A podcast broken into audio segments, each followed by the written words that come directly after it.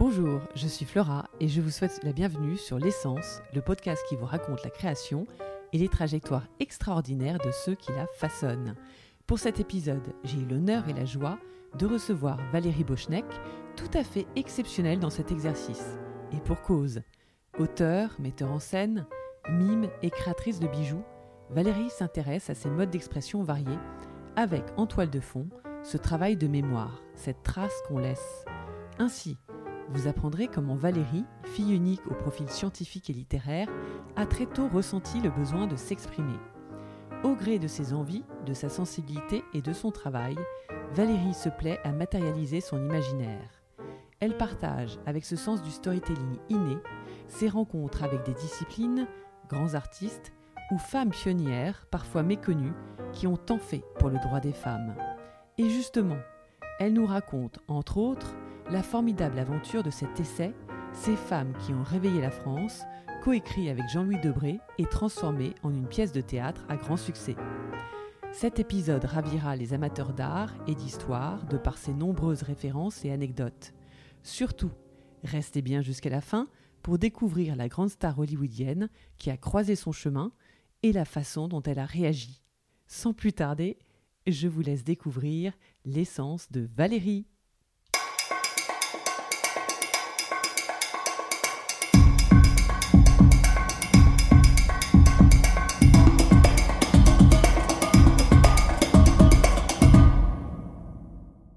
Merci beaucoup Valérie de me recevoir aujourd'hui dans votre atelier. Alors j'appelais ça un atelier, un, salon bijoux, mais on m'a après demandé euh, quel salon je faisais, donc je l'appelle maintenant un atelier boutique, comme ça les, choses sont plus claires.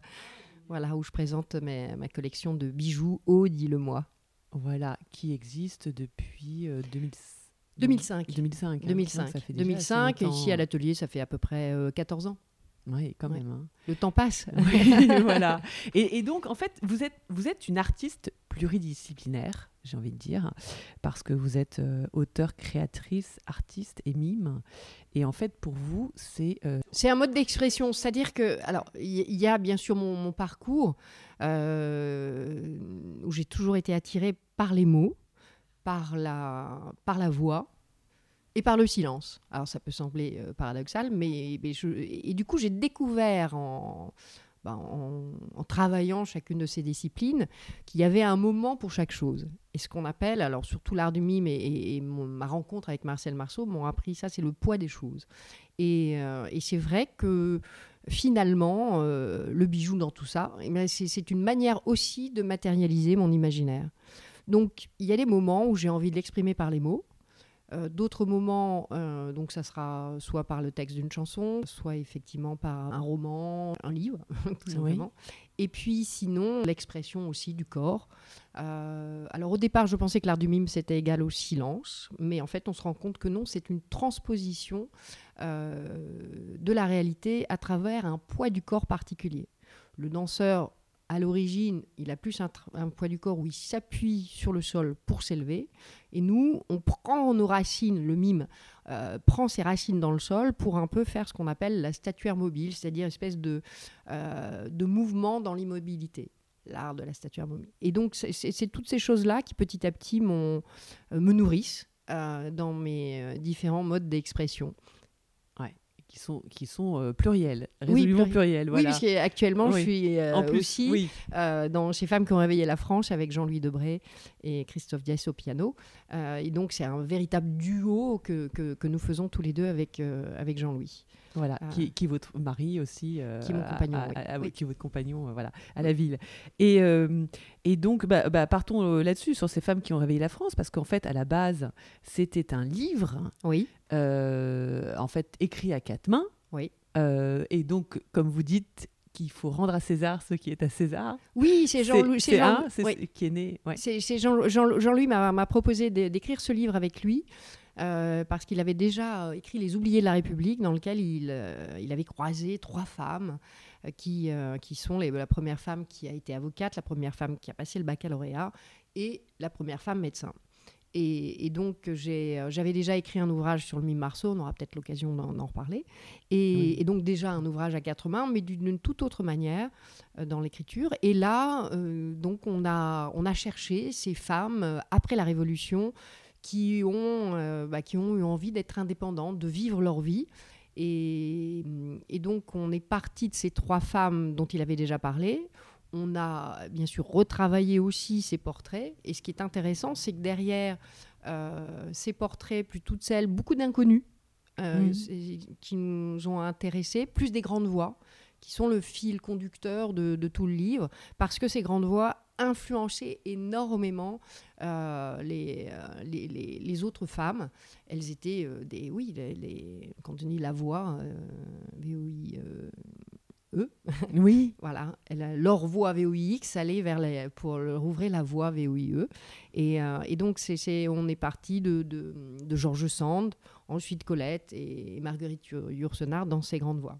Et, c'est, ce qui était intéressant, c'est qu'on a justement nos parcours totalement différents. Jean-Louis ayant euh, bah, une formation de droit, euh, avec la carrière qu'on lui connaît. Euh, si je cite juste les derniers postes, c'est président mhm. euh, de l'Assemblée nationale, puis président du Conseil constitutionnel. donc c'est toute une formation au service de l'art de la synthèse, d'aller d'aller directement dans le, dans le sujet pour, pour mettre en avant les, les choses. Et moi, c'est l'art du détail, c'est-à-dire que je, je pars dans plein de petits détails et je construis le portrait et petit à petit tous ces détails s'assemblent et forment euh, le, portrait. Et donc il a fallu euh, bah, il a fallu travailler ensemble. Donc on s'est réparti ces portraits et ensuite, euh, on a retravaillé ensemble chacun des portraits, plus euh, euh, et donc ça, ça, ça, a été formidable, plus retravailler l'écriture parce que c'est un livre d'histoire avec beaucoup de choses, beaucoup de beaucoup de dates, et, c'est souvent très indigeste. Et là, moi, je, je, voulais qu'on soit pas obligé de lire trois ou quatre fois la page pour comprendre la page. Oui. Donc, et non, c'est hyper important. Donc, ah, on, a, on a énormément de choses et en même temps. Euh, c'est très fluide, c'est très, euh, très agréable à, lire et on apprend plein, plein, plein de choses. Donc comment ça se fait pour les, pour les portraits Par exemple, euh, vos recherches, vous les avez fait dans des bibliothèque spécifique euh, où tout se trouve sur Internet Comment ça se passe Non, il y, a eu euh, un, petit peu de tous les... Alors, il y a des choses qu'on trouve sur Internet, simplement il y en a certaines qu'on ne trouvait pas puisqu'elles étaient totalement inconnues. Donc il y avait un, travail de recherche qui, avait, euh, qui se fait parfois sur place, dans les villes où, ces femmes ont, vécu. Ah carrément, d'accord, c'est même pas dans des bibliothèques. Alors il y, a les il y a des bibliothèques. Euh, mais par exemple, quoi, la bibliothèque euh, François Mitterrand ou Non, on, on, avait été à la, hum, on avait été à la bibliothèque de l'Institut, mais pour pas trouver grand-chose. Euh, de l'Institut de, de l'Institut euh, de, euh, de l'Institut de France. Ah, d'accord. Ah.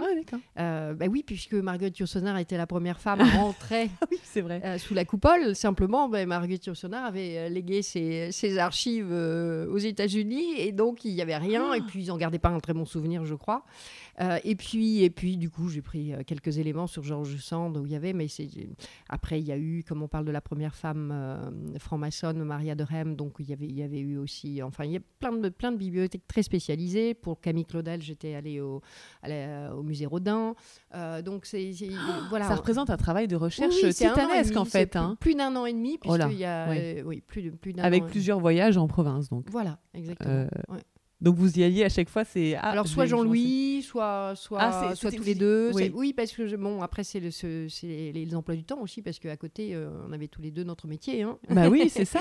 D'accord. Et en fait comment ça se passait? Donc à chaque fois c'était chacun d'entre vous écriviez euh, séparément euh, les portraits et ensuite vous repassiez l'un derrière l'autre ou c'était plutôt l'un d'entre vous commencer et après il y avait l'autre couche Non, non, euh, non, non, c'est vraiment. Alors, hein, ça, ça, dépend desquels, mais il y avait vraiment des, des portraits phares qui sont. Euh, euh, des portraits qu'on s'est dispatchés. et à ce moment-là, c'est quand l'un ou l'autre, on avait vraiment terminé la première, le premier jet, on va dire, mmh. qu'à ce moment-là, l'autre intervenait. D'accord. Mais donc, ça veut dire que pour une seule et même personne, il pouvait y avoir euh, plusieurs ouvrages de lus euh, à son sujet, ah, ou c'était que, ça bah, représentait. Euh, alors, la, grande difficulté pour, pour moi, c'est que comme je viens justement d'un domaine.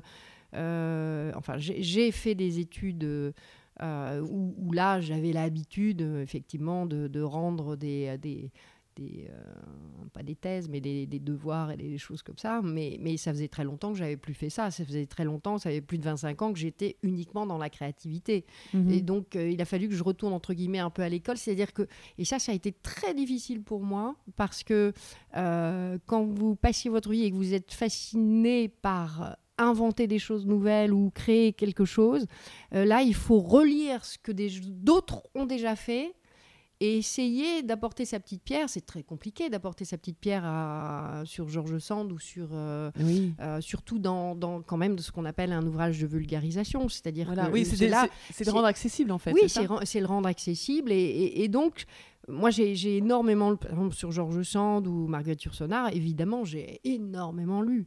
Mais ça, j'avais déjà lu avant certaines choses. Donc, c'est plus d'un an et demi, là, c'est carrément. D'accord. Et pour le choix justement de, de ces, de, Alors, le ces femmes oui. exceptionnelles, oui, ça doit être dur parce que j'imagine peut-être qu'il y en avait, vous pouviez pas faire le portrait de toutes les femmes. On pouvait Il y en pas. avait plein ouais. d'autres. euh, comment Alors, vous avez choisi? Maintenant, il y a une exposition qui s'appelle Les Pionnières, mais notre, Oui. euh, déjà, nous, à l'époque, c'était les pionnières et les premières. Ça, c'était c'était notre, euh, notre ligne euh, directrice. Et, euh, et du coup, euh, naturellement, on parle de la première femme euh, qui a passé le baccalauréat, Julie Victoire Daubier, parce qu'à partir de là, elle ouvre l'enseignement euh, secondaire et donc la possibilité d'avoir un métier. D'accord. Ah oui, Donc c'est vraiment donc les grandes. après, oui, Et, ouais, et puis, bah, les, les, les, euh, les- même elle, elle était euh, inconnue. hein. oui. Donc maintenant, moins, heureusement. Mais... Oui, donc oui, donc toutes ces femmes, donc il y avait portraits, des, oui. des- des femmes. euh, y- voilà. Et puis après, dans les portraits, c'est- sûr que. euh, on- bah, après, il y a eu l'adaptation au théâtre.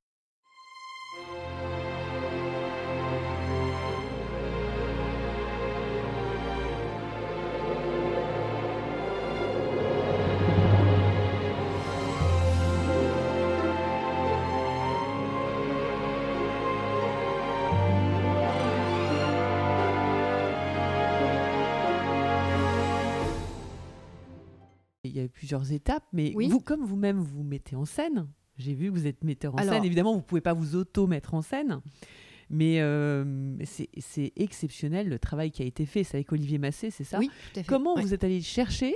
Comment vous êtes dit euh, Comment ça se passe? C'est une question de rencontre aussi, pareil C'est une que question. Alors, c'est une comment question ça s'est de- passé oui. Oui, de- et même de vouloir le transposer en, en pièce de théâtre? Alors, le, ce qui se passe, c'est qu'on a fait beaucoup de conférences pour parler du livre. Et naturellement, on avait quelques portraits de femmes qui se dégageaient, dont on aimait bien parler, et puis euh, qui, qui surprenaient aussi euh, l'auditoire. Parce que effectivement, personne euh, ne les connaissait la première femme avocate, personne ne co- connaissait ses combats pour arriver aux choses, ou, très peu de personnes. Et, euh, et donc, on avait déjà une manière très, très théâtrale d'en parler. La seule chose, c'est qu'on n'avait pas autant de. On n'avait pas du tout. C'est-à-dire qu'on se répartissait les portraits. Lui euh, parlait, je parlais. Il n'y avait pas d'échange comme on a euh, dans la pièce de théâtre. Ça, c'est vraiment euh, quelque chose qu'Olivier Massé nous a demandé d'introduire dans l'écriture de la, de la pièce. Et c'est quelque chose de très enrichissant sur le, Mm. Euh, pour la pièce. Mais, euh, et ensuite, donc naturellement, parce que je me souviens, on nous mettait toujours des chaises, on était toujours debout, donc on avait, euh, on avait l'intervieweur qui à chaque fois était obligé de se mettre debout aussi parce qu'il comprenait pas. euh, bon, c'est, voilà, on avait ce côté-là d'avoir envie de bouger sur scène, le mouvement, euh, voilà, d'être, d'être en contact avec les gens et de les emmener dans ces histoires. Et puis, et puis ensuite, on m'a demandé de mettre en espace ou en scène une, cette conférence pour qu'elle devienne une conférence musicale. Et, euh, et c'est là qu'est venue cette idée. Alors, c'était euh, dans la ville de Puteaux euh, pour les jeudis de Jean d'Ormesson.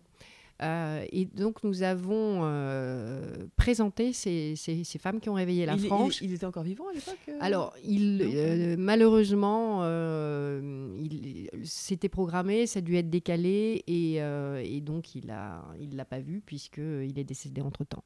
Mais donc, ce- on en a fait aussi et donc ce jour-là un, un- un hommage. Euh, et, euh, et donc, c'est à ce moment-là que euh, j'introduis les morceaux de compositrices femmes qui vont rythmer bah, la pièce. On va rythmer les, portraits par des moments où on va entendre des compositrices femmes de l'époque, l'époque proche de celle dont on parle. Et donc ça, ça a été vraiment euh, quelque chose de, très surprenant et qui, euh, qui, a beaucoup plu. Donc ça, ça existait déjà. Plus, il y avait comme décor une magnifique bibliothèque en bois avec des escaliers. Donc j'avais, on commençait. Donc là, j'avais fait un, mise en espace parce qu'il y avait très peu de répétitions. Mais et, l'idée, c'était le, cahier des charges, c'était de faire découvrir cette, euh, cette bibliothèque comme jamais. Donc à un moment, il y avait des flammes euh, avec des projections et il y avait au centre un cadre et un cadre sur lequel vous aviez les portraits à la fois des femmes dont on parlait et les portraits des femmes qu'on allait écouter. Qui étaient projetés, c'est ça? Qui étaient projetés, voilà, exactement. Donc ça, vous le retrouvez et, c'est pour ça que donc ça a été un, pari réussi. Et donc on savait qu'on avait euh, cette, euh, ce, spectacle, cette conférence musicale spectacle euh, qui avait beaucoup plu. Mmh. Mais il fallait effectivement un regard extérieur pour donner une dimension plus théâtrale et, nous, et puis, et puis nous diriger aussi. Et, en fait, c'est toujours, il faut rendre à César ce qui est à César. Donc Jean-Louis, on rencontre euh, Olivier Keffer, qui, euh, qui est euh, producteur et qui avait vu le documentaire qu'avait fait Jean-Louis sur Montchirac et qui lui dit mais cet homme-là il faut qu'il aille sur scène. Et Jean-Louis dit bah écoutez on a voilà on, a on a ce, spectacle cette conférence musicale avec Jean, avec Valérie qu'on aimerait voilà pour poursuivre continuer. Et il nous présente Olivier Massé donc on, on montre voilà on a on montre un peu les très sobrement, euh, le, ils, ils, écoutent le, texte, et puis ils nous voient, ils écoutent les musiques, et puis c'est comme ça que l'aventure s'est lancée. plus, c'était un peu pendant le confinement. Oui, oui, ça a été, je crois, juste euh, avant le premier confinement. Alors, ça, ça, a permis aussi de réfléchir parce que euh, il était clair qu'il fallait adapter l'écriture. Alors, pour le coup, l'écriture théâtrale, j'y suis un petit peu plus habituée. Et, et, et donc, on a à la demande du metteur en scène et puis sur, sur aussi parfois sur mes propositions parce que je suis en collaboration artistique mmh. euh, au niveau du spectacle puisque c'est vrai qu'il y avait quand même déjà beaucoup de choses euh, d'apporter. Oui. et, euh, et, donc le et ça ça a été formidable parce que Olivier Massé donc le, metteur en scène a accepté les propositions, les choses, nous, nous a guidés. donc ça c'est c'est vraiment euh, formidable d'avoir quelqu'un qui est à l'écoute et qui est capable aussi de, d'utiliser les différents talents que vous avez. Parce que ça, c'est pas donné à, tout le monde. Euh, c'est ce qu'il a su développer et il a encouragé notamment, par exemple, Jean-Louis Debré dans, euh, dans ses, dans ses imitations. Oui, oui, oui, complètement. c'est très rigolo. Tout le monde rigolait beaucoup. Oui. Euh, des clins d'œil avec aussi beaucoup de clins d'œil avec l'actualité d'aujourd'hui pour montrer que ce qui s'est passé à l'époque est vraiment toujours d'actualité. Complètement. Mm. Et, et, et, vous, en fait, euh, je ne savais pas à l'époque que vous aviez euh, travaillé avec le mime Marceau, ou même mm-hmm. que vous aviez que vous êtes mime. Et mais on, voit clairement la patte, euh, notamment. Je, vous êtes à côté d'une voiture. Est-ce que c'était pour parler de la première femme qui a passé son permis de conduire? Je ne sais pas. Je crois que c'était ça et une gestuelle mais digne d'un charlot. Enfin bon, c'est, c'était vraiment très très rigolo quoi, très très bien fait. Et euh, ça, typiquement, c'est Olivier Massé qui, c'est vous qui proposez à, au, au, metteur en scène. C'est Olivier Massé qui, me va dit vous là, bah tiens, ça serait bien de faire un, bien, ça serait bien de faire un mime, et après je fais le mime. C'était c'est moi ah, qui, d'accord, donc voilà, c'est ça, qui, qui, euh, oui. Euh, incroyable. propose toute la pantomime que, que vous voyez là. Mais c'est euh, c'est lui qui se dit bah tiens, mais là, euh, fait, euh, on, va faire, on va la faire rentrer. du Uzès et puis on va et, on, et tu vas conduire la, voiture invisible.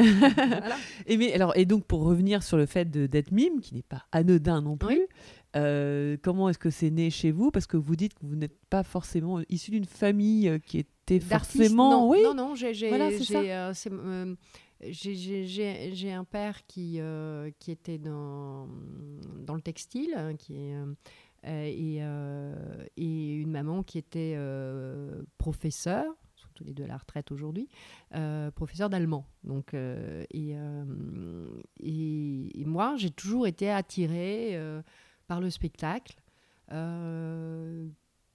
les voix, donc le théâtre, la chanson. Et ah oui, donc très tôt, vous aviez commencé par le, par le spectacle en fait. C'était d'abord le spectacle et ensuite le mime ou c'était quoi? C'était... Alors ça, ça, a été toujours un petit peu en même temps. J'ai aussi commencé par l'écriture aussi. Euh, je suis fille unique, donc j'avais besoin sûrement de, beaucoup m'exprimer, et donc à chaque fois, selon ce, ce, dont on a envie. Et puis le silence, j'avais l'impression que c'était... Alors je croyais que l'art du mime était égal au silence. Alors on sait après que euh, quand on travaille aujourd'hui et quand on voit des, des, troupes de mime, vous, vous pouvez être surprise, euh, mais ils vont parler aussi. Donc il y a vraiment un travail du poids du corps qui est différent. Et à l'époque, donc moi, c'était plus dans, dans, la tradition de la pantomime où là, euh, où là, on ne parle pas. Et c'est vrai que je, je, je m'apercevais même pas que je ne parlais pas, puisque pour moi, ça me semblait euh, une, euh, enfin, une seconde nature. Et je me souviens, j'avais fait un, numéro, mais qui avait marqué tous les gens à l'époque. C'était tout simple, tout sobre, mais déjà une musique, quelques mouvements. À l'époque, c'était le personnage du Pierrot qui était euh, très. Euh, comment une. Euh, c'était une sorte de marionnettiste avec sa marionnette. Je jouais la marionnette et, par quelques petits mouvements, je me souviens, j'ai toujours été à la recherche de l'émotion. C'est pour moi émouvoir un public, c'est c'est un petit peu un de mes fils conducteurs mmh. dans, dans, tout ce que je fais. Et, euh, et là, euh, faire du bijou, c'est aussi une émotion. Et, et, l'art du mime, euh, utiliser ces silences, ça, ça, ça m'a, on, on, on, parle à l'âme. Et ça, c'est quelque chose qui qui m'a toujours, toujours fasciné et qui est mon moteur. Mais alors, oui, mais comment on fait pour devenir l'assistante du mime Marceau? Parce que du coup, qu'est-ce qui s'est passé on fait un petit peu de mille euh, déjà à l'école, à l'époque. Euh, et puis donc on présente son numéro. Puis après on, bah, on travaille. Les parents nous disent bon, euh, passe ton bac d'abord. Après continue tes études et on paiera. Donc je, je, monte à Paris. Je, je, prends des cours de théâtre. Et vous faites donc des études, vous êtes à l'université de littéraire peut-être plutôt, non? Alors au euh, en fait, je, commence par Hippocagne et puis après, je, ah oui, fais à une. Euh, je, oui, mais je viens d'un. Comment Pour ça, je vous dis, je suis très multiple. Je viens d'un bac euh, scientifique. Voilà. Et, ah oui. Donc quand vous parlez de Pierre et Marie Curie, par exemple, ça a tout son. voilà, exactement, oui. oui. Mais non, mais en fait, j'arrive pas finalement à, être à, une seule place, je crois. Parce que quand je faisais du scientifique, j'avais envie de littéraire. Quand j'avais de littéraire, je me disais, tiens, ça manque un peu de scientifique. Donc, bon, bah, finalement, euh, avoir toutes ces activités, ça, permet à un moment donné, bah, peut-être de, combler certaines choses dans tel domaine, et puis après, hop, de de le faire dans d'autres. Et puis après, petit à petit, on se rend compte que c'est un tout et qu'avec ce tout, ben, on va pouvoir l'utiliser selon ce qu'on a envie d'exprimer. Et, donc je monte à Paris, je fais des cours de théâtre. À l'époque, l'école Marceau, parce que le mime me, titillait encore, euh, je découvre qu'il y a l'école du mime Marceau, mais c'est une école à plein temps. Et donc, euh, au départ, je ne peux pas faire cette école à plein temps puisque j'ai mes études. Et puis après, euh, bah, après ça, ça, vous titille, ça revient. Et puis finalement, bah, vous passez le concours de l'école, vous le remportez la première année, vous faites quand même, vous continuez à être euh, à cheval sur les études et l'école qui est à plein temps, parce que c'était une école pluridisciplinaire un peu à l'américaine, où on mmh. avait euh, euh, de, du mime, alors plein de, de styles de mime, de l'expression corporelle, du théâtre, de verbes, de l'acrobatie classique théâtrale, de l'escrime classique théâtrale, du modern jazz. Ah, on se rend pas compte, hein Et de la danse classique. Ah, d'accord. des claquettes dans le modern jazz ou pas? Non, là, il n'y avait, pas les, y avait pas les claquettes, mais il pouvait y avoir euh, après des, euh, des, initiations avec des stages avec les, les uns ou les autres. Bon, euh, c'est donc c'était intense, c'était c'était non-stop, hein, c'était de 9h à 22h. Il y avait que des Français là-dedans ou il y pas avait du tout. Ah bah, voilà. pas du tout.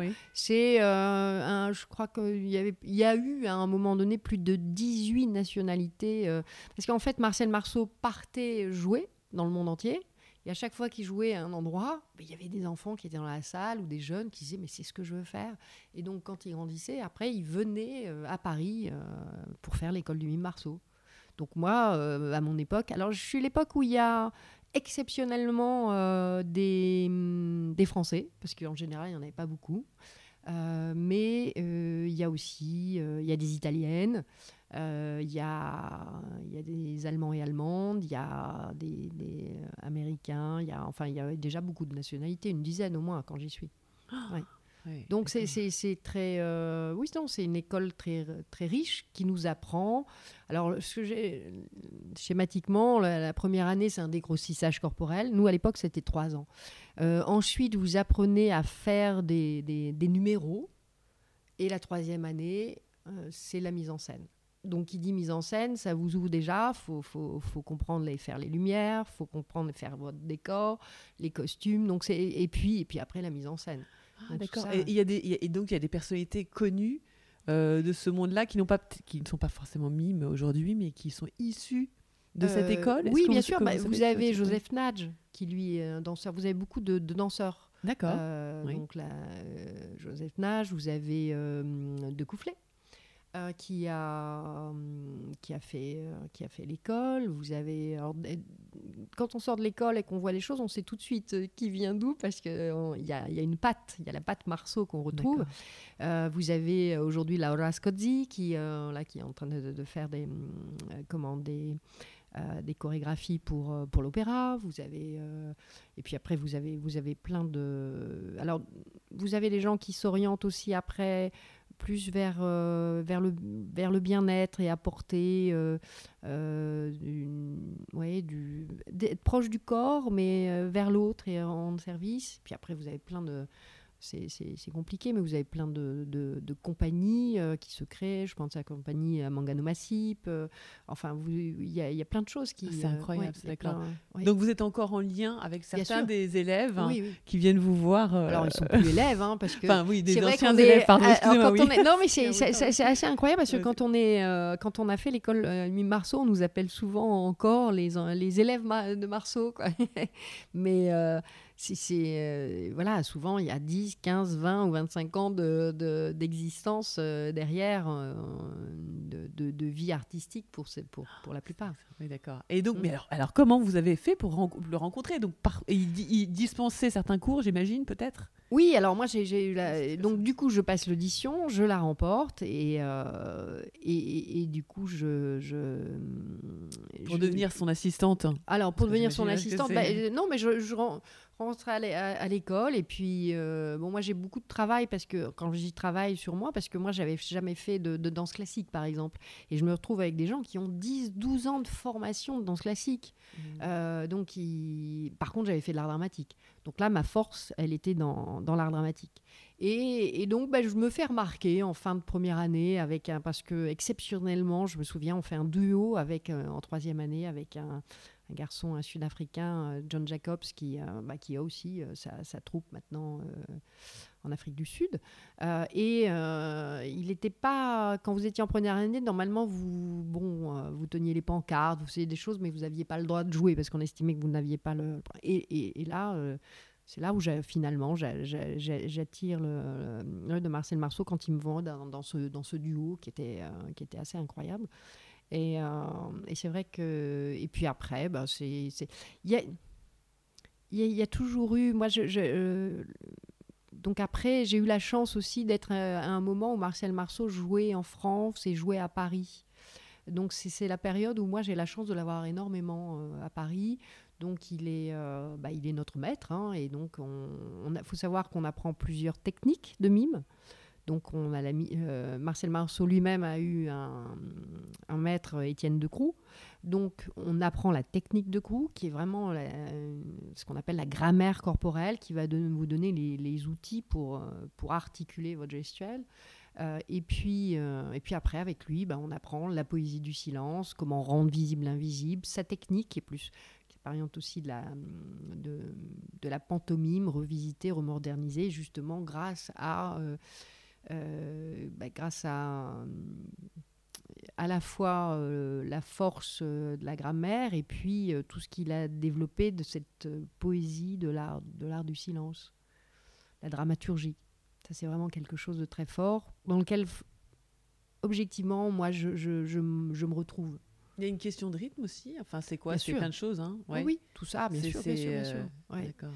C'est- compliqué à, à expliquer, à expliquer, oui, non, non, c'est pas que c'est Enfin, ah, c'est- l'objet d'un cours, euh, enfin, d'un- d'une presque visuellement on serait c'est- mais euh, un, un exemple, euh, Marcel Marceau, quand il commence, euh, il va aux États-Unis, euh, on le découvre au Canada, un producteur le repère, donc il l'emmène aux aux États-Unis, c'est pour 15 jours et il reste 6 mois. Euh, il rencontre les plus grandes stars de l'époque. C'était Euh, quand C'était dans les années 50 55. Ah, d'accord. En 55. oui. Et, euh, et là, justement, euh, bah, il rend visible l'invisible. Et pour, pour euh, prendre les spectateurs et leur expliquer ce qui va se passer, il faut leur donner des codes. Donc petit à petit, euh, on ne rend pas visible l'invisible en faisant rien. C'est-à-dire si on veut créer une vitre, il faut, par exemple donner euh, s'identifier, parce que le mime c'est Mhm. aussi l'art de l'identification. Donc il faut s'identifier avec la matière qu'on va vouloir représenter. Et il faut que le geste que nous allons avoir donne l'idée de cette matière. Par exemple, si je veux transpercer quelque chose, passe là. Par contre, là, c'est dur. Et Mhm. après, je vais restituer avec ma manière de bouger ma main, de donner cette intensité, la force de la matière que j'ai face à moi.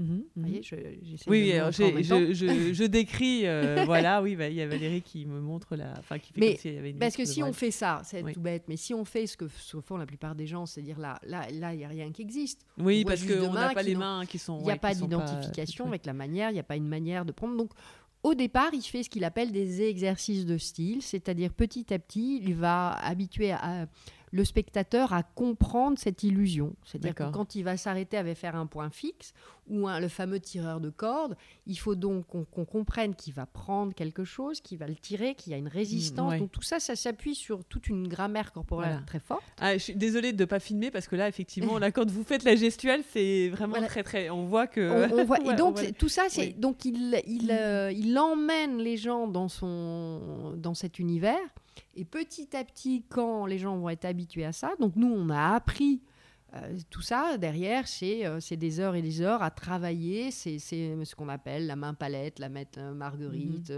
euh, trident, etc. Tout- toutes ces figures, comme on a aussi de la danse classique avec la première, la seconde, et puis l'entrechat, tous ces- tous ces, ces du jour. On a la même chose en mime. Euh, et, et nous, on avait aussi euh, de la danse classique, plus beaucoup de, Voilà, de c'est techniques de mime. quand même, ouais. Mais, mais voilà, tout simplement parce qu'il faut travailler son corps, il faut lui donner une discipline euh, et, que, et que petit à petit, ben, on va, on va a- a- adapter en fonction de ce qu'on doit exprimer. Euh, quand j'étais à l'école euh, Marceau et que j'étais très, comme moi j'étais très cérébrale avant et après du coup très corporelle, il a fallu que je, je réunisse les deux, la tête Mhm. et le, le corps. Oui. Donc la- les- ce, ce passage s'est fait. Et donc il y a un moment où quand je, quand je marchais euh, euh, dans, dans le métro par exemple, j'avais l'impression de vraiment de recevoir ce qu'était la personne en face de moi. Mais de recevoir qui était profondément cette personne. Je croisais, et par exemple si elle avait un mal-être ou tout ça, je le ressentais. Ah Ouais, je le C'est lisais. intéressant. Ouais. Et, ça, vous pensez que ça c'est lié euh, Ah, ça, directement au fait de, au passage de, enfin. Alors, c'est c'est pas, c'est c'est c'est le fait de, de, de- parce que l'art du par exemple, vous travaillez la 3D, donc chaque inclinaison va vouloir, c'est-à-dire qu'on on tourne le visage, on l'incline avant, arrière, et après on combine tout ça avec tous les éléments Ah, du donc- corps. Bah donc, par Donc- exemple, oui, les marionnettistes, par exemple, aussi pareil, vous, Bien sûr, vous bah- pourriez faire des trucs parce qu'il y a les codes justement, Oui, oui, les mêmes codes en bien fait, sûr, c'est ça. bien hein. sûr, bien sûr, bien Vous sûr, c'est très faisiez- proche. Vous faisiez des, mari- des, ma- des Euh, exercices de marionnettes euh, à l'école de Marceau, non? Mm, non, mais après, c'est- c'est c'est- c'est aussi des décompositions. Donc, ce que, ce que la, la technique euh, du, du mime, on la retrouve dans le hip-hop aujourd'hui, les isolations, décompositions, toutes ces choses-là. Ah, c'est excellent, d'accord. mais- Et, et ça, vous savez le faire, le hip-hop? Ça vous, enfin, euh, vous Alors, voyez Il faudrait, faudrait que je le retravaille vraiment euh, beaucoup parce que à l'époque j'aurais pu le faire, oui bien sûr. Ouais, D'ailleurs D'accord. quand je ou même le rap quand je Ou même le breakdance ou des trucs Ouais, comme oui, ça, oui, non? Ça, vous pouvez faire euh, Oui, bah, en plus euh, Michael Jackson s'en est un, un peu inspiré. Oui, avec Donc, son la moonwalk, marche, là, c'est voilà, ça, oui. moonwalk, et c'est la marche, euh, en fait, la marche sur place euh, inventée par Étienne Decroux et Jean-Louis Barrault. Ah, c'est Étienne de Croux, je crois que c'était le mime Marceau. Non, alors, et ensuite, Marcel Marceau Marcel euh, la popularise et surtout, lui, crée la, la marche contre le vent. et la Bah, marche ça, c'est sa création. Voilà. Ouais. Et donc, à partir de là, ce mix qui est vu, justement, quand Marcel Marceau fait ses grandes tournées aux États-Unis par Michael Jackson. Oui. Fabuleux. Oui. Dans les années 80. Oui, Hein. à 75 euh, quand il le Ah, voit et même. après 80 quand il le rencontre, ouais, 82 je crois. Euh, D'accord. Et donc, du coup, vous, c'était à cette époque-là ou non C'était un peu plus tard, c'était dans les années 90 que vous avez fait vos- l'école. euh, Mar- L'école Marceau, bonne question. euh, oui, je crois que c'est 89-91. Et vous, ça n'a pas influencé du tout, ça n'a rien à voir avec ça. Vous, c'était le mime. euh, vous Ah non, étiez, vous moi, saviez même pas qu'il était. euh, Moi, je, ben, cinéma. je, il y a une école à faire, c'est lui le maître de mime et, euh, et Donc voilà. vous avez fait ça. Et donc, comment on se retrouve son Ah, assistante à, être, à être- devenir Alors, son assistante? Avant d'être son assistante, en fait, euh, bon, déjà il y a, euh, il y a une, oui, il y a une, euh, comment on peut dire? Est-ce que c'est une idéologie ou Non, y a une, je pense qu'il y a une, une, une- une évidence de, de pensée, de, de poésie. Euh, ça, c'est clair. Et puis, euh, et puis, il y a les 50 ans de carrière du mime Marceau. Euh, et je, je garde le lien, parce qu'une fois qu'on a quitté l'é- l'école, on, beaucoup partent, et puis moi je garde le lien, je passe plusieurs fois le voir, et puis euh, il me dit bah, ça va être les 50 ans de carrière. Je dis ah, qu'est-ce que vous allez faire? Bah, On devait jouer, mais finalement ça se fera pas. Je dis il va y avoir rien pour vos 50 ans de carrière, mais c'est dingue. Et, et je lui dis comme ça, mais ça vous ferait plaisir un livre? Il me dit bah oui, Valérie. Oui, avec vos, votre connaissance. oui. Euh, oui, mais alors, tu sais, il y a des gens connus qui ont essayé, ça n'a pas fonctionné. Je dis, écoutez, je vais essayer. Puis c'est comme ça que euh, non seulement il y a eu un très beau livre euh, qu'on a pu faire avec les éditions Somogy, à l'époque Nicolas Neumann qui les dirigeait, qui, que je trouve aussi le mécène EDF à l'époque, parce que c'était les 50 ans de carrière d'EDF grâce à une amie qui s'occupait d'ailleurs de, de la hum, Thérèse Notte, qui s'occupait de, de la campagne d'anniversaire de- d'EDF, puisqu'à l'époque c'était EDF, euh, et donc l'é- l'énergie, du silence, l'électricité, enfin tout, tout, ce, Mhm. tout était euh, tout concordé. Et puis à partir de là, du coup, ben, il y a eu, euh, comme je, je me suis occupée un peu aussi, j'ai- j'ai- j'aime bien que les choses soient faites, et donc bah, le livre, je trouvais qu'on n'en parlait pas assez. Donc du coup, j'ai commencé à m'occuper un peu de, de presse pour pouvoir Ouais. euh, parler du livre. Puis comme euh, j'en parlais pas trop mal, vu que je savais de quoi je parlais, et, euh, donc du coup, euh, Monsieur Marceau m'a demandé sur le spectacle d'après de, s'occuper un peu de la presse, ce que ce que j'ai fait. J'ai une très très bonne presse, et puis du coup, mais j'avais un rapport différent puisque comme j'étais co-auteur du livre, je savais donc du coup c'était c'était euh, bon ça a été c'était passionnant de rencontrer les journalistes, de, de, de, les désangoisser par moments, de se dire oh là là mais c'est l'art du silence, mais qu'est-ce qu'on va raconter, qu'est-ce qu'on va dire ou on sait pas parce que parfois ça, ça en fait le donc c'est pas- parfois ça peut ça peut vraiment euh, angoisser les gens un spectacle que de silence Oui. Alors que moi je m'en rends même pas compte. Mais c'est-à-dire les gens ont besoin de se raccrocher, de dire Ah, qu'est-ce qu'il fait là, tout ça, alors que non, il faut se laisser porter tout simplement. Et, euh, dans ce livre, j'avais voulu aussi euh, une partie hommage.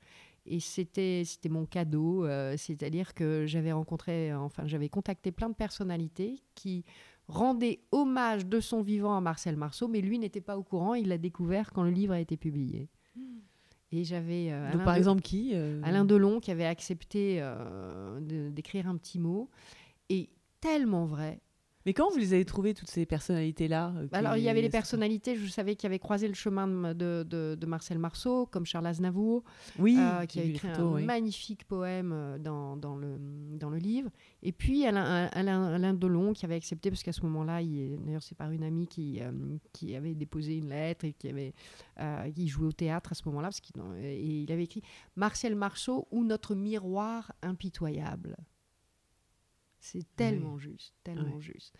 Et, euh, et puis, euh, donc, euh, César, enfin, plein, plein de. Rostropovitch, enfin, beaucoup, beaucoup de. Soit des gens qui l'avaient rencontré, soit des gens, je me disais, tiens, je, je suis, j'avais, j'avais vu qu'il a. qu'il bah, qu'il l'appréciait. Et ça a été un très joli moment.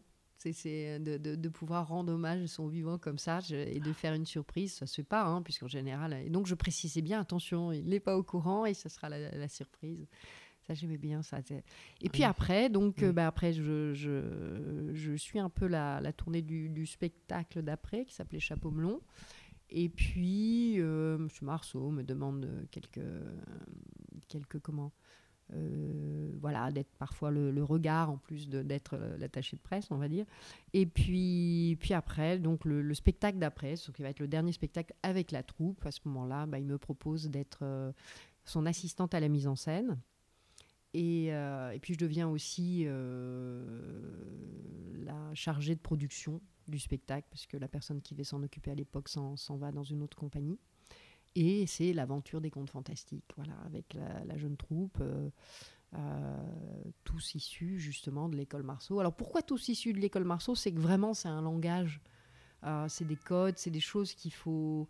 Cette poésie que voulait Marcel Marceau, si on l'a pas travaillée, on ne peut pas la faire.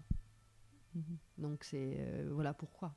C'est, mais et donc c'est, une belle aventure et c'est comme ça que je me retrouve. Ça, ça d'abord qu'on travaille sur l'écriture du spectacle ensemble. Et puis, euh, et puis ensuite, euh, bah, sur, sur la mise en scène. Et, donc, c'est une, encore une belle aventure. Alors, c'est vrai que le fait d'avoir fait ensemble le livre avait, avait établi des, des, liens de, oui, de proximité, de, de complicité.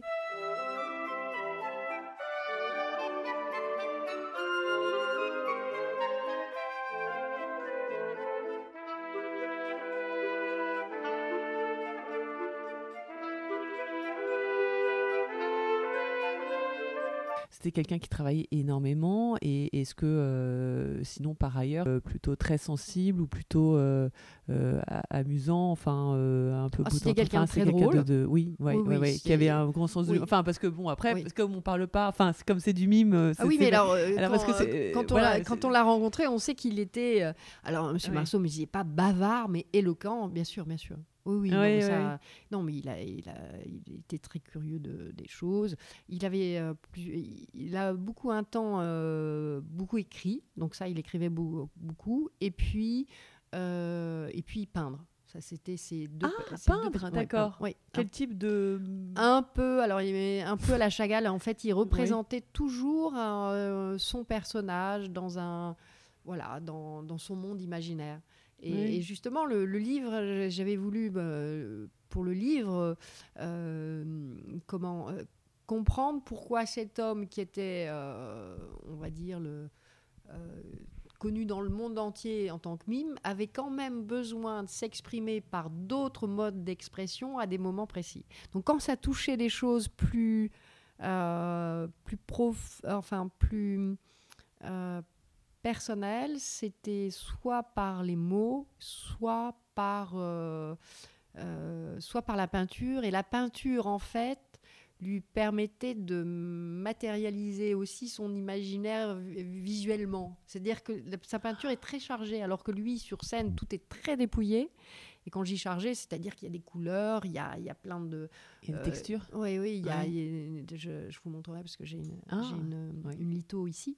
Euh, et, euh, et, donc, c'est... Euh, voilà, c'est-à-dire que c'était Bi, par exemple, dans le monde moderne et futur, on voit son personnage qui est au bord d'une autoroute, et puis qu'il voit dans toutes ces voitures qui traversent. Donc, c'est voilà, c'est ce décalage, euh, ou alors c'est dans son monde imaginaire où il remet tous les, personnalités, que ce soit de Buster Keaton à Charlie Chaplin, euh, les, euh, les, les, frères Marx, Groucho et Marx, et qui, qui sont, qui sont, comment, qui sont représentés, le Pierrot, l'histoire du Pierrot, voilà. Oui, donc c'est Pierrot. Tout ça, tout ça très, très, quand même, un, très lié un peu à l'histoire, en fait. Euh, oui. L'histoire, euh, l'histoire, quoi. Oui. Et, et, et, alors, et de ce fait, après, quel est le lien Enfin, quel est le lien Pas de lien, mais vous, vous dites que vous faites plein de choses au gré des rencontres.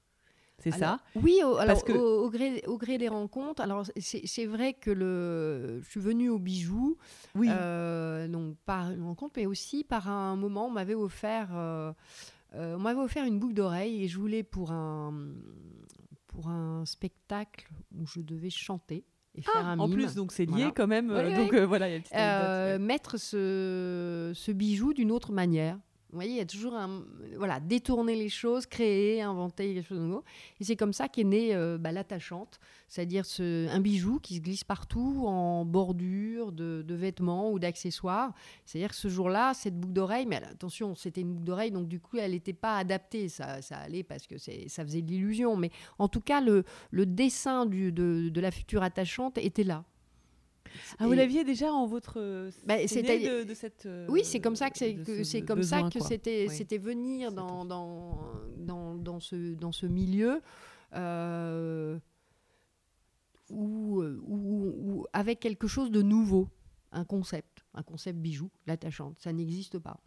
Et donc, vous lancez, parce que vous ne faites pas les choses à moitié, vous lancez votre marque Oui. Odile-moi. Voilà, Et exactement. pourtant, vous n'appelez pas Odile, parce qu'on pourrait penser. Ah que oui, bah ça on me l'a fait souvent, même euh, ils me l'ont- fait aussi. euh, Oui. Pardon. euh, mais, oui. euh, mais oui, oui, pour. oui. pour, pour, Non, non, Mais justement, ça a commencé avec que les attachantes dans un bijou. Mhm. Donc du coup, c'était on était euh, c'était euh, se, euh, se positionner multimarque dans différents endroits où euh, parce que ça va avec le prêt-à-porter, de luxe, ça va et tout ça. Et puis après, mais vous faites pas aussi des bagues, des colliers, des bracelets. Et puis puis petit à petit, bah, le voilà le, le style c'est c'est un c'est imposé. Et puis après, il y a eu le passage. Alors au départ, le travail en, en argent. Et puis après, le travail, le travail aussi de joaillerie. Et alors pour vous, c'est quoi? C'est des, des matières, c'est des parures, euh, c'est des, c'est une fantaisie, c'est, euh, Ah, il y a le- plein alors- de choses, hein, parce que oui, Oui, c'est euh, non, c'est c'est ce que j'appelle moi, de la- on va dire de la joaillerie argent ou de la joaillerie or. Euh, c'est vraiment un, ce sont que des créations. Oui.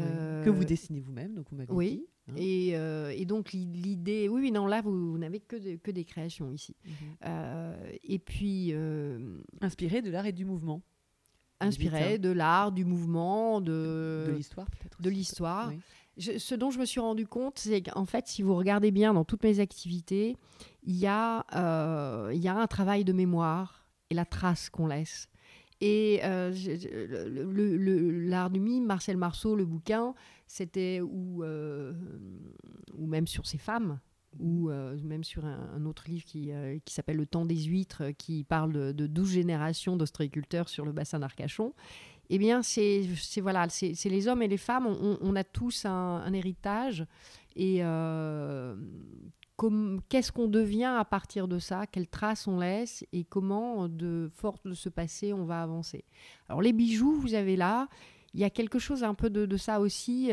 C'est, euh, enfin, il y a carrément de ça. C'est-à-dire qu'un bijou, c'est quelque chose qui se transmet. Et, euh, donc, vous avez euh, l'impalpable que j'avais dans le mime. Là, il devient une réalité. Et cette réalité, elle peut se transmettre. Et ça, c'est euh, important. C'est laisser, laisser une marque, laisser une trace. Alors, on laisse une trace d'émotion. Donc ça, c'est l'impalpable, c'est ce qu'on va raconter après. On a vu tel spectacle, on a été touché par ça, mais alors effectivement, quand c'est euh, filmé, il reste euh, il reste l'image, mais mais souvent il reste surtout ce qu'on ce en a gardé et ce que les hommes et les femmes vont en raconter. Et, euh, et donc ça, ça j'étais marquée par ça par par rapport à l'art du mime, parce qu'on n'a pas, euh, on a très peu de traces de ce qui s'est passé. On a des peintures. euh, on a quelques écrits, mais sinon, euh, bah, on n'a pas filmé. Lors de l'exposition euh, faite à Strasbourg, pour la première fois, euh, on pouvait voir euh, le mime Séverin qui, euh, était en 1902. Donc on voyait un peu le style de pantomime, mais pareil, le style de pantomime filmé. Il faut savoir que l'image, c'est déjà un autre art de transposition. Donc on, a quelque chose qui semble un peu caricatural, mais qui permet de voir la grande évolution de la pantomime et tout ce qu'a apporté Marcel Marceau après dans la pantomime, parce que ça n'a plus rien à voir. Donc c'est cette histoire-là, on en a, besoin. Et puis euh, euh, créer de l'émotion. Alors un bijou, c'est très particulier. Euh, et ça, c'est au fur et à mesure que j'ai compris ça à ce point-là. C'est-à-dire que dans, dans la vie de quelqu'un, ce bijou, c'est vraiment... On n'achète pas n'importe quand et n'importe où un bijou.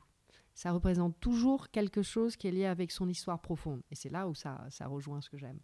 Et je vois, un jour, on m'a on m'a dit, tiens, il y avait une, attachante donc épée. On m'a dit, c'est très drôle parce que finalement, je porte ça, ça m'aide à, être moi-même, avec faire un lien entre le passé et le futur. Euh, il y a des choses comme ça. Après, quand vous posez la question, euh, j'avais posé la question à, plusieurs femmes, euh, quel est votre premier bijou Par exemple, vous, quel est votre premier bijou? Vous avez le souvenir de votre premier bijou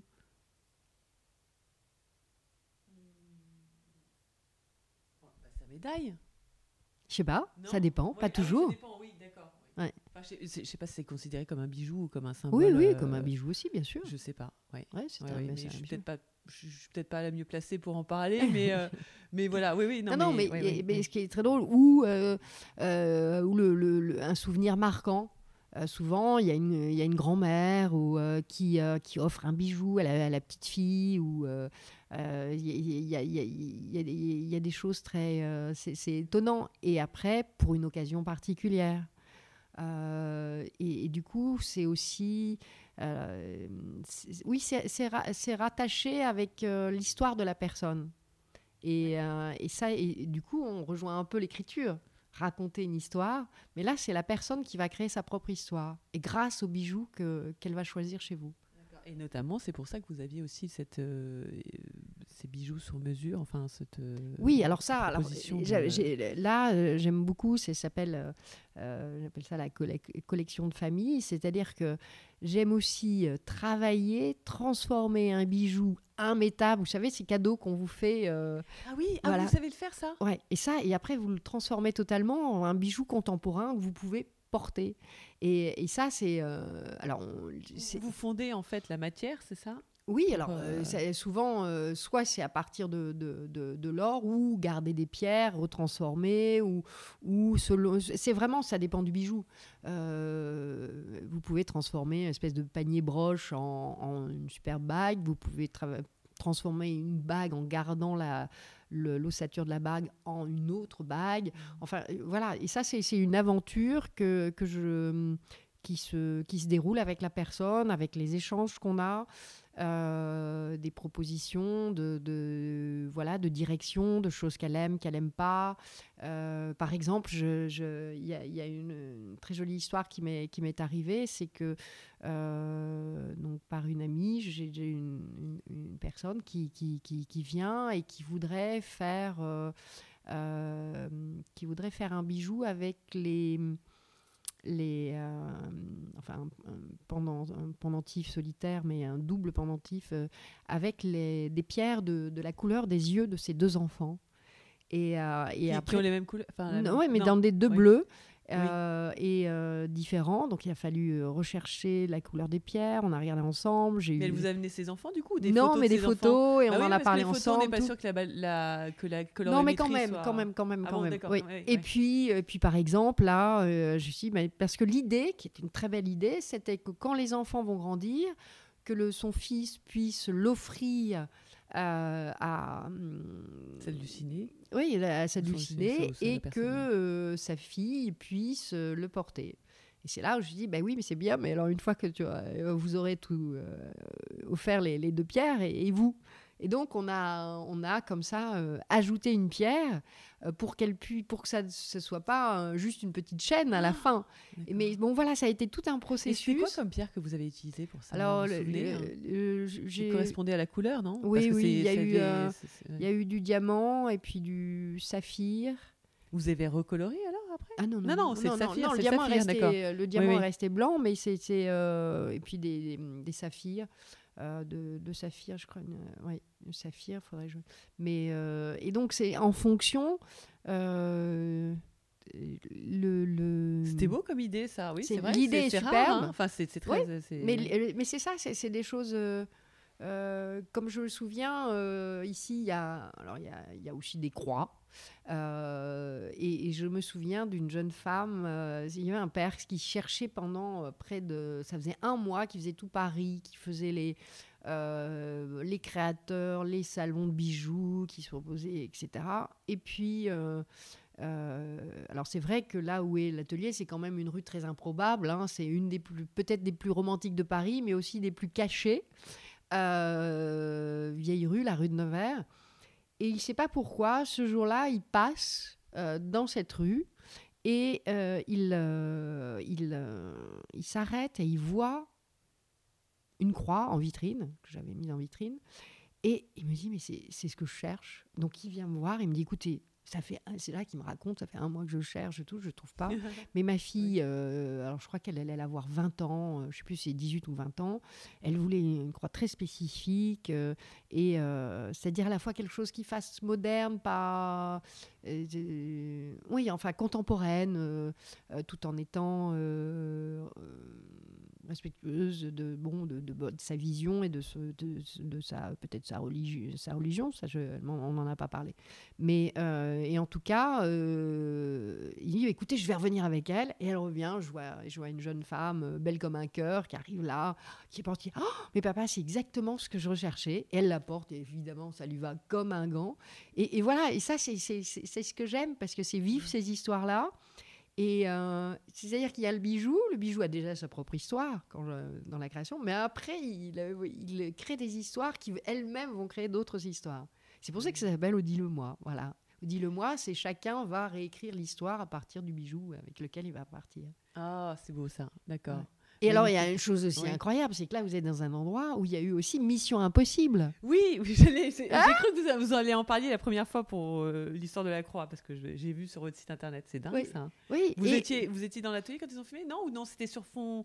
Ils ont juste filmé le- la rue et après. Ah ils non, ont non, filmé non, non, non, non, non, non, non, ah, non, non, non, ils ont filmé euh, ici, ils ont, en fait, euh, comme les, les riverains au fond, euh, euh, c'est à un moment donné, il y a un camion euh, qui, qui, en fait, comme la rue est très petite, s'encastre.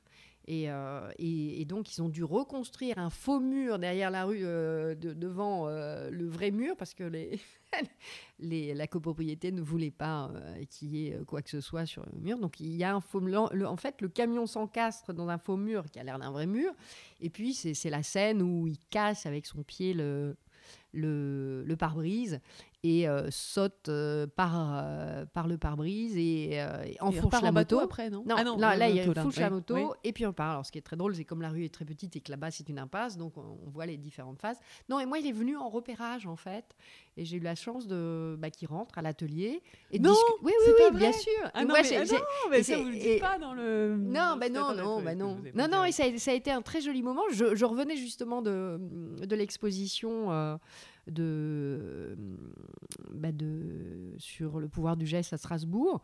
Et c'était un jour où normalement je ne suis pas ouvert le, le lundi. En je plus, c'est- incroyable. Ah oui, c'est le hasard. Dingue, hein. et, et, euh, et donc, euh, il y a un moment donné, je vois un petit peu un attroupement. Et puis, euh, et puis effectivement, il est, il est rentré, mais il est rentré, voilà, il est rentré comme dans Tom Gun. C'est-à-dire qu'il avait ses lunettes de soleil, il avait son. C'était Top Gun quelques années plus tard.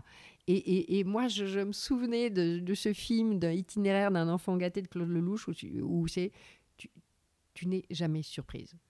Pas de surprise. Vous connaissez cette fameuse Ah ouais, scène bah où absolument, absolument. J'adore cette scène. Voilà, non, pas- il pas faut pas montrer de surprise. Et quand je le vois, je ne bouge pas iota. Ah, et je Ah, vous faites, fais- mais vous savez très bien que c'est lui parce que Bah, on bien peut sûr. ne pas reconnaître. Non, non, on bah peut- oui, non, ouais, mais non, si, mais là, là. bien sûr, Et- je donc ça vous a fait à l'intérieur le truc, mais vous dites. euh, Non, non, genre, mais, j'ai- euh, mais moi, en même temps, je, genre, je euh, suis aussi, faites- oui, mais je suis aussi, je suis aussi du milieu quelque part, donc je suis pas, moi, n'ai pas un côté fan. Mais vous auriez pu dire d'ailleurs que vous travailliez avec le mime Marceau et tout. mais Ah, oui, mais non, non, mais il y a une évolution, donc, donc il rentre et puis je vois quand même que ça bah, qu'il est un petit peu. C'est incroyable de s'investir comme ça totalement. Parce qu'il était producteur, mais bon, il était producteur, hein. oui, non, mais il visite. Mais En fait, il a visité Oh tous les lieux où il a tourné parce qu'il fait lui-même ses cascades.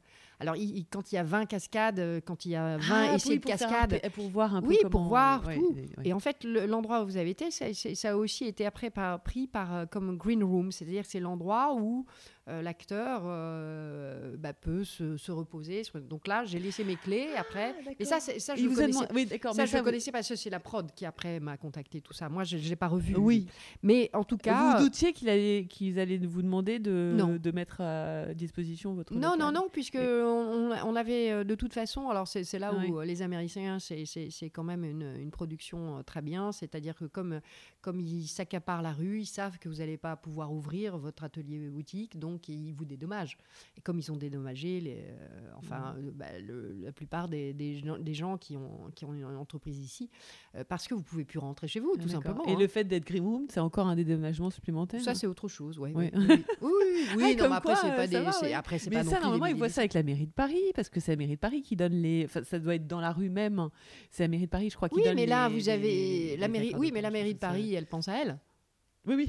Mais elle pense pas du tout Non, à, aux entreprises ou aux magasins Oui. euh, qui Et sont puis même là. la prod, ils mettent des papiers normalement dans la rue pour, Bah, pour expliquer attention, tel jour. oui, euh, attention, à- euh, ceux, qui sont payés ne pensent pas du tout aux riverains. Mais les Américains, c'est une autre mentalité par rapport à ça. Ils savent très bien que, et même aux États-Unis, je crois que c'est- très précis. Ils savent qu'effectivement, c'est pas une nuisance, mais que ça va compliquer la vie euh, bah, des, des personnes qui, qui travaillent là.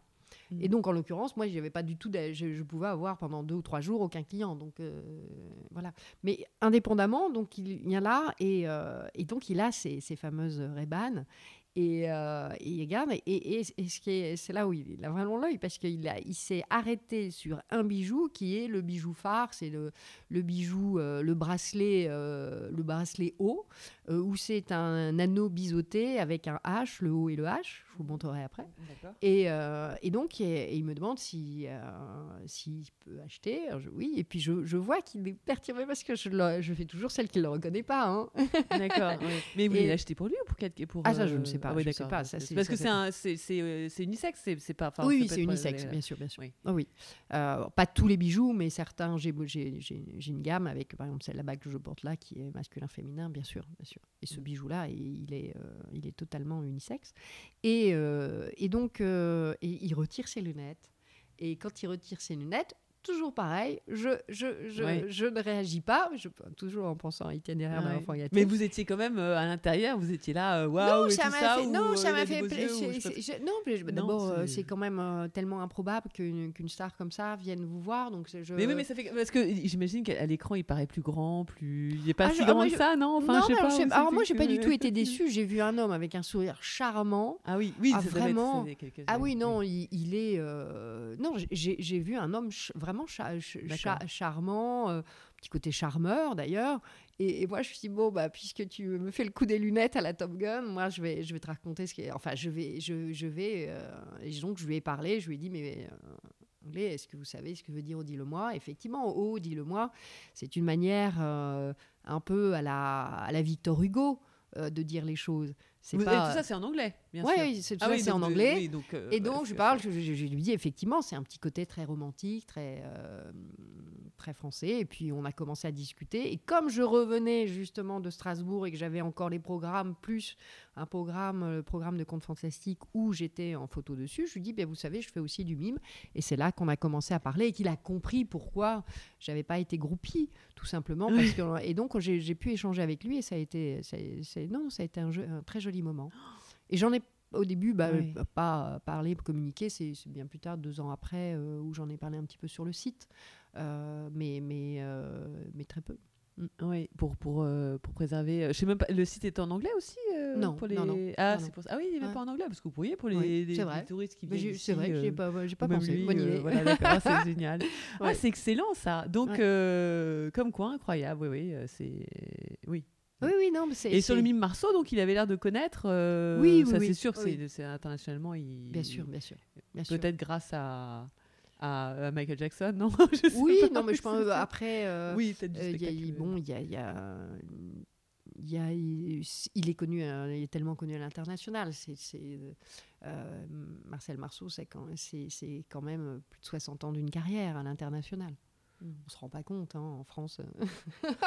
Donc, mais, donc Et puis par- les Américains, ils avaient compris que c'était, euh, comment dire, le pouvoir du geste déjà. Ils avaient compris que, finalement, parce que nous en France, on reste sur le côté cinéma muet. Non, c'est pas du cinéma muet. On n'a pas, on n'a pas coupé le son pour s'exprimer, pas du tout. C'est une transposition corporelle de, choses qu'on va raconter euh, ou évoquer si on veut être dans, un, dans, une, dans du mime plus, plus abstrait. Euh, donc c'est mais euh, les Américains ont très bien compris que c'est la force du langage non verbal. Et ça, il, euh, il- d'ailleurs, euh, il titrait, je crois que c'était le euh, le, le maître du langage non verbal, eux, tandis que nous, on a compris ça ou on le comprend encore à peine.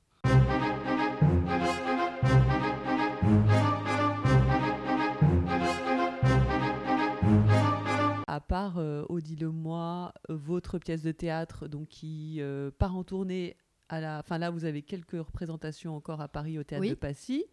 Vous avez joué dans deux théâtres différents. hein. Oui, alors on a- pas on a- pareil. euh, Non, non, alors c'est pas pareil. Alors on, l'a créé au théâtre de la Gaîté Montparnasse, Oui. merveilleux théâtre avec euh, euh, Angélique et Louis-Michel euh, Collat qui sont la, la direction et puis toute une équipe formidable.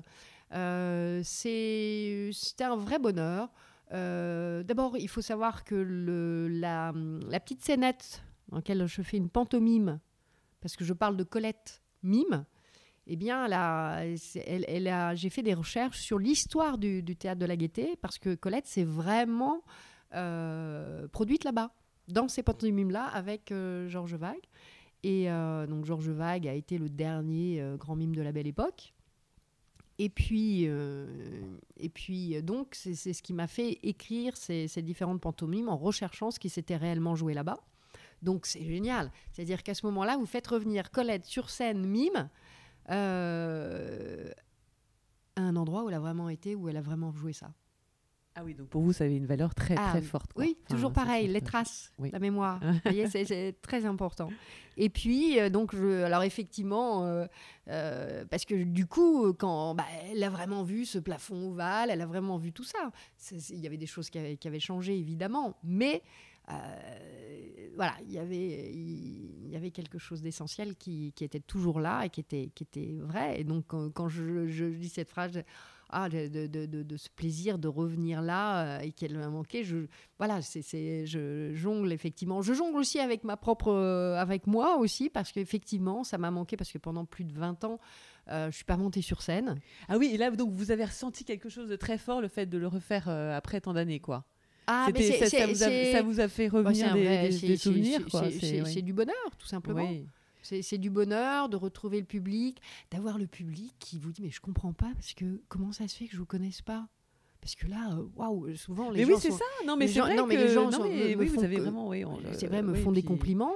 Oui, oui. Et, et- Et puis en plus, ça doit être vraiment être un bonheur de partager comme ça euh, avec sa vie. mais oui, non, sûr. mais de artiste. Mais, c'est ce qui est formidable, c'est que du coup. Et c'est euh, rare de si bien s'entendre parce que oui. c'est compliqué, j'imagine. hein, Après, euh, C'est compliqué, mais moi, je, bah, je- moi, je, je- je- je- voilà, c'est une belle aventure parce que imaginez, ce serait pas du tout la même aventure que, que moi, je, suis remontée su- sur scène, mais ponctuellement, justement, sur les spectacles autour de Barbara. Donc là, j'évoque Barbara, mais euh, parce que Barbara, c'est euh, c'est un lien. Alors, c'est la chanson, c'est des textes, c'est des mélodies, et puis c'est aussi euh, Marcel Marceau, au départ, les mêmes cabarets. Cabaret Rive Gauche, où il chante et où Marceau fait du mime. Euh, le- ou le mime Marceau. Donc, c'est c'est, euh, c'est- voilà, c'est tous ces liens, toujours Ouais, la trace, l'histoire. ouais. Et, et, euh, et c'est vrai que euh, ben, le- ça- c'est- la, la- la pièce, euh, c'est plein d'émotions comme ça. Et c'est vraiment un, un grand bonheur quand vous avez, euh, quand vous avez les gens qui disent ah, je- je- comment vous avez chanté euh, Göttingen ça, On a envie d'en avoir un peu plus sur Barbara. Ils me Ah demandent. oui, ah, ça vous- Et ça, ouais. c'est c'est génial. Après, il me dit, mais je- vraiment, le.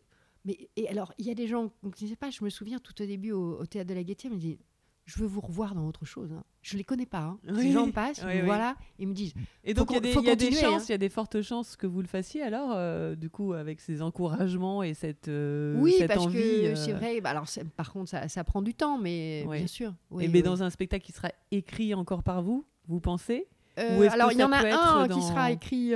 oui, qui sera Ah, écrit que vous avez par un- projet? Oui, je, je- Mais Oui. sous forme de spectacle directement et pas sous forme de livre avant Non, Ou oui. un livre que. Oui, parce que c'est Oui. ça en fait le. C'est un peu le voyage quoi là. Oui, c'est- complètement. Non, ouais. non, et puis après, bah, après c'est- voir avec Jean-Louis euh, euh, un autre spectacle. euh, Par exemple, parce que ces imitations, vous, il, il vous le faisait déjà euh, oui, oui, oui. en, Oui, vie privée. c'est- euh, oui, ouais, mais c'était c'est quelque ça, chose qu'il faisait déjà même quand il était homme politique. Oui, oui. Oui, qu'il était connu pour ça, oui. j'ai le souvenir. Donc, Ouais. euh, oui, donc c'est fabuleux. Non, mais après, quoi, il faut trouver le sujet. Parce que euh, ce qui se passe, c'est qu'au départ, euh, vous avez beaucoup de gens qui. Parce que c'est vrai que. euh, un homme politique, faire de la scène. Mais, mais, mais ah, c'est excellent. mais, mais du coup, euh, c'est vrai qu'ils sont venus, bah, on en parlait, ils sont venus voir Jean-Louis. Bon, ils découvrent finalement un comédien. Euh, mais mm. qui est aussi là. Euh, Ronald Reagan a fait l'inverse, hein, c'est marrant. Oui. Il était comédien après c'est devenu président. Mais là, Jean-Louis continue à défendre les, idées, les valeurs de la République qu'il a toujours défendu toute sa vie. Donc c'est. Ça reste dans le. Et c'est ce qui est formidable aussi dans ce spectacle, c'est que c'est à la fois on a du spectacle, c'est-à-dire qu'on va pour rire, pour être ému. Euh, on apprend des choses. Ah oui. Euh, on a une sorte de, mini-concert aussi, avec plus de 20 minutes. On découvre des compositrices euh, euh, françaises, méconnues ou qu'on ne connaissait pas du tout, ou on les découvre bah, d'une autre manière. Ensuite, on voit un peu de mime, et puis l'habitude d'en voir, un peu de chant. Bon, moi, je trouve ça c'est formidable. C'est-à-dire que c'est le spectacle tel qu'on l'aime. Moi, je trouve un spectacle où on ressort souvent on nous le dit, euh, plus intelligent. Il y a même des gens qui sont venus plusieurs fois parce que c'est vrai qu'on reçoit beaucoup d'informations et que si on veut vraiment euh, bah, tout, retenir, c'est compliqué. Hein, mais, euh, et donc, et ce qui est drôle aussi, c'est que les gens qui ont vu le livre ne sont pas du tout déçus par ce qu'ils voient, bien au contraire ils ont envie de le relire après pour aller encore plus loin, parce que c'est évidemment, il y a plus de, détails dans, le livre. Et puis, euh, ceux qui découvrent euh, le spectacle se disent Ah, génial, il y a un livre, parce que sinon, là, j'ai plein d'informations euh, qui m'ont échappé, il faut que je me souvienne. Donc, Et puis, c'est quand même assez, assez fabuleux que vous restiez après pour rencontrer le public et éventuellement leur, leur dédicacer une copie qu'ils pourront s'acheter sur place. Oui. Oui, Ça, c'est... Alors, c'est vrai que ça, c'est quelque chose que, que Jean-Louis, parce que c'est c'est pas des pratiques euh, chez les comédiens et ah comédiennes. Non, c'est mais non parce qu'en général quoi. on va on va bah, ou écrivain. Non, Je, pense que c'est vraiment fondamentalement euh, lui sa manière d'être, de remercier les gens qui sont venus et du coup ça, ça change. Oui, ce souvent chez on va voir les artistes dans la loge et encore maintenant euh, je, je, je, trouve que c'est de plus en plus il faut bien connaître la personne ou ou alors les gens font la queue dehors pendant des, des, des heures pour attendre de l'artiste qui veulent le croiser. Mais euh, c'est là, bah là, là, tout le monde, euh, finalement, sans attendre, euh, bah, peut, peut nous croiser, peut, peut, peut nous dire un, un petit mot. et, c'est vrai que bah, ça permet aussi d'échanger par rapport à ce qui s'est passé. c'est comme ça qu'on a ces petits mots d'encouragement. ou et c'est formidable parce que, bon, c'est voilà, il y a un vrai échange. Mais ça, ça vient, je pense, ça vient de Jean-Louis aime le contact, euh, Jean-Louis Debré, aime mm. le contact avec les gens, il aime les gens. Voilà. Et donc ça, c'est un homme politique. Bon, maintenant, il n'est est plus homme politique. Hein. Il, a, mais, mais la politique, je pense qu'il avait fait partie de, euh, de ces hommes euh, et ces femmes qui ont fait de la politique parce que d'abord il y avait une vision, parce qu'il y avait et puis euh, parce qu'ils aiment profondément la, République et parce qu'ils aiment les gens. Hmm. Très chiracien, quoi. Comme ouais. ce qu'il dit, c'est d'accord. Oui, oui, oui. Et donc c'est oui, c'est ça, c'est très très appréciable. Et, et alors, euh, est-ce que vous avez des petites anecdotes ou des choses, euh, mis à part ce qu'on vous avait remonté justement sur ce qu'on aimait sur le spectacle, qui vous ont, enfin, ou par exemple le fait que chaque soir soit différent. Est-ce qu'il y a eu des loups des fois vous avez un peu oublié le texte, où vous avez fait des choses différentes, où il y a eu des petits accidents Il y, a toujours des euh, petites choses un peu différentes. Alors, il y a toujours des choses un petit peu différentes, tout simplement parce qu'on est dans un spectacle vivant. Et c'est vrai que, indépendamment, euh, même tout en sachant son texte et tout ça, c'est le public qui est différent.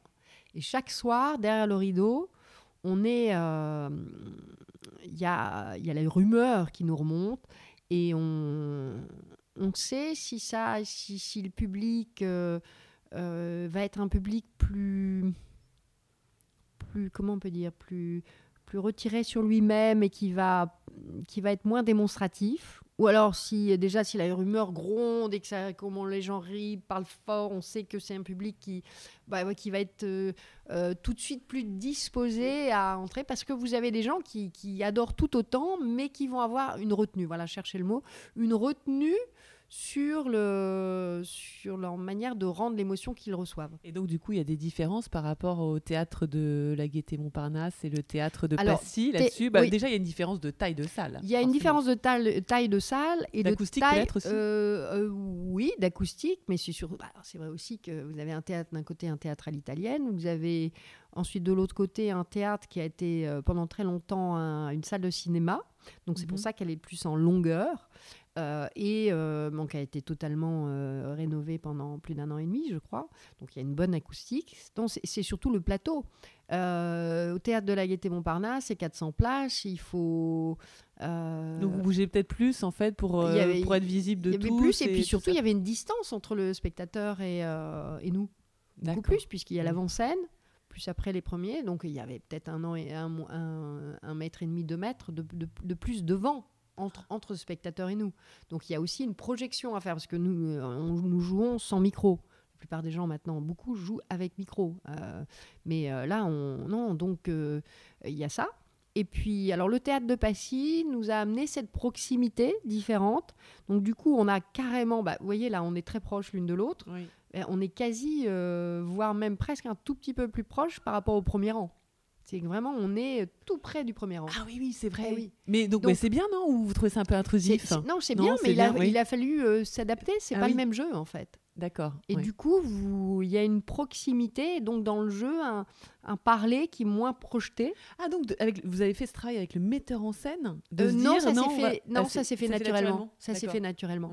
oui, ça ça, ça, ça, se fait avec la rencontre, le public, justement, l'écoute. Euh, Et donc, vous échangez là-dessus avec Jean-Louis Debré euh, après les après les représentations bien sûr mais on s'en rend compte oui oui oui complètement. Il y a des gens mais ça vous est jamais arrivé de je sais pas de, de, partir dans des crises de fou rire ou d'être euh, non ça ça arrive pas trop ou de ou de, de vous amuser de quelque chose si, alors c'est arrivé sur certaines ça peut arriver un petit peu moins maintenant, mais plus au début parce que Jean-Louis, au sein de ses, portraits, mhm. euh, il aime improviser. Bon, ah, il fait, donc il fait des impros. Oui, il fait des impros. Il y a des répliques qui rajoutent tout, mais après il retombe. Faut retomber pour avoir le, bah, pour avoir le, la, ma réplique en l'occurrence en face. Et donc c'est vrai qu'il y, y, a des choses comme ça. Euh, donc il y, a, il, y a, eu un moment quand il est parti sur une imitation, et c'est vrai que même lui, euh, euh, moi, j'ai failli en. Je souris ou j'ai failli en rire aussi parce que c'était hyper drôle. Il y a des moments, on ne sait pas pourquoi, il y a un soir où paf, ça sort d'une telle manière euh, avec le. Et ça réussit encore à vous ah, complètement. Ah, oui, oui, oui, oui, Vous savez, il y a un spectacle. Euh, enfin, non, bah, on a, moi complètement parce que je suis très à l'écoute et, et je pense que quand on est ici et maintenant dans le moment présent et qu'on raconte l'histoire, bah, on... Là, pour le coup, c'est pas la Tom Cruise, ça vous déstabilise. ça vous fait le d'accord. Non, non, il y, a ça. Et puis, qu'est-ce qu'il y avait? Oui, il y avait un, un moment, par exemple, il y a, y a une gestuelle que j'ai trouvée parce que j'ai cru que c'était Jean-Louis qui avait euh, qui me lançait pas ma, ma réplique. Donc j'attendais, puis je dis, bon, je fais un mime. C'est le moment où c'est la femme médecin, puis on lui demande de revenir avec euh, deux, deux, deux, diplômes. Alors, ça fait quand même beaucoup. Et là, j'attends la réplique, et puis du coup, je, je, mime le premier diplôme, le deuxième, que je pose sur la table. Et tout d'un coup, en le posant sur la table, je dis Mince, mais c'est moi qui dois parler. et donc, ah, mais j'ai gardé, ce qui fait qu'après, donc je lance par réplique, mais du coup, j'ai gardé cette euh, gestuelle que j'ai trouvée, que je trouvais euh, adaptée. Que vous dites, que vous dites en parlant, enfin, que vous dites en, en, donnant votre réplique. Et, avec voilà. Hmm. D'accord. Oui, donc c'est marrant parce que il faut. Alors, il y a, puis il y a des choses qu'on essaye justement avec les allusions, avec le. On a, on a rajouté le quoi qu'il en coûte. Ah oui, il y a plein de petites choses comme ça. Puis vous, vous, me parliez aussi de, de, de, Vous aviez aussi étoffé un peu euh, ce que vous passiez sur les écrans. Euh, il n'y avait pas une question. Ah oui, ça alors, ça, alors ça, ça, ça, a été le travail. Euh, ça, ça a été pas, le. pas vous, oui. Non, non. enfin, en fait, il y a, il y a Mathieu Delfaux qui, qui a fait le travail de qui est vidéaste. Le producteur, non Ah non, non, le travail de vidéo. Par contre, moi, j'ai travaillé sur toutes les archives vidéo pour, pour lui fournir. Donc en fait, euh, tout ce que vous voyez là part d'images que j'ai euh, que j'ai sélectionnées. Et donc, vous aviez sélectionné de, encore de d'autres images ou non Non, il y Ah avait oui, rien. oui, bien sûr, j'ai eu tout, ah, euh, deux mois de recherche. Non, deux mois de recherche pour trouver. Ah, ça, vous aviez plus d'images parce qu'avant, il n'y avait pas d'images. Avant, c'est il y avait les. Ah C'est- avant, il c'est- n'y avait c'est- pas d'images, mais il y avait les, il y avait les, les portraits, les portraits noirs et blancs que vous voyez Ah, sur d'accord. fichiers. Ça, c'est les portraits ouais, que j'ai ouais. fait moi, euh, que j'ai re- retravaillé. Et, euh, et donc, euh, et après, il y a une, une manière, euh, Mathias a une manière de, de travailler sur, sur l'image, sur des découpes qui donnent des, des 2D, des 3D. c'est, euh, et donc, ça, ça- ça donne ce que vous voyez. Et c'est vrai que ça. euh, alors, ce qui se passe, c'est comme moi, je suis sur scène, je vois jamais tout à fait le rendu parce Ah, que. euh, Mais vous bah n'aviez oui, pas vu la captation vidéo? Non? On n'en avait pas pas fait en fait au départ. Ah. Non, Et- non. Mais vous en avez plus maintenant là? Vous n'avez pas? Enfin, vous en faites toujours pas Euh, Ah, vous avez toujours pas on, a, on a fait une de travail, une vidéo de captation de travail, ouais. D'accord. Mais non, c'est bon, on est dans le dans Bah oui, non mais c'est fabuleux. Et alors, la- laquelle de- laquelle d'entre elles, enfin c'était compliqué de choisir, mais quand même, franchement, qui vous inspire la plus, enfin à laquelle vous peut-être vous vous identifiez le plus Non, alors, je- Non, je- je dirais que je- ça- on, on choisit pas ses enfants, c'est ce qu'on a Ouais. tendance à dire, donc on les aime, euh, on les aime tous. Euh, non, la seule chose que je trouve, euh, le parcours que je trouve impressionnant et qui, qui parle à beaucoup de monde et qui surprend, c'est celui de Marguerite Boussicot, qui a euh, co-créé avec son mari, le, Aristide Boussicot, le, Le Bon Marché, les grands magasins. Oui, oui, oui. Et ça, pourquoi? Tout simplement parce que Mm. elle part de rien. Elle vit dans une masure, c'est-à-dire un toit de chaume, de la terre battue. Elle vit là-dedans et elle garde des oies, je ne sais pas si on imagine un peu, pour juste que le quotidien soit agrémenté et soit un peu plus. euh, donc, et- il y a une loi, je crois, qui à ce moment-là, après, interdit de garder des oies pour les enfants. Et c'est comme ça qu'elle monte à Paris et qu'elle commence à travailler dans une blanchisserie. Et, euh, et ce, ce- on parle toujours de lui, mais donc du coup, dans le livre, on avait voulu beaucoup axer aussi sur le, sur le travail euh, bah, de, ces femmes-là. euh, qui, euh, qui ont inventé ça et, qui, a, qui a une vision du commerce d'aujourd'hui. Donc elle est, elle est très proche de nous et, en, même temps, je trouve que c'est ce qui, ce qui est formidable, c'est que ces- ces- ces femmes-là qui partent de rien, elles montrent qu'à partir du moment où euh, on est convaincu de quelque chose, on peut y parvenir. Et je trouve que aujourd'hui, ça prend du temps, Mm. peut-être euh, beaucoup plus de temps euh, pour certains, mais je, je- je crois, je crois à la possibilité de, de- de- de vivre ses rêves et, de, et de pouvoir y arriver et d'être patient pour ça, de combattre. Enfin, de, voilà, de, de ne pas oublier ce qu'on a envie, de le défendre et de, de bien s'accrocher. Et je trouve que c'est un, c'est un joli message pour que chacun puisse euh, s'épanouir dans la vie, croire au possible des choses. D'accord, fabuleux. Et donc pas forcément que les femmes, même si vous Non, voulez leur, leur Mais là, là en euh, l'occurrence, parce qu'on parle toujours, oui, oui. comme on le dit dans le spectacle, l'histoire est écrite, euh, bah, est écrite par les hommes. C'est sûr qu'on a eu quand même beaucoup, bah, même la littérature.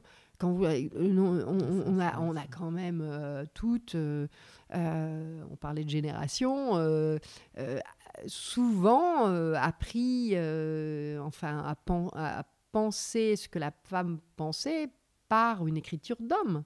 Mm. Sauf effectivement des Georges Sand, des Colette, euh, et, mais, mais sinon.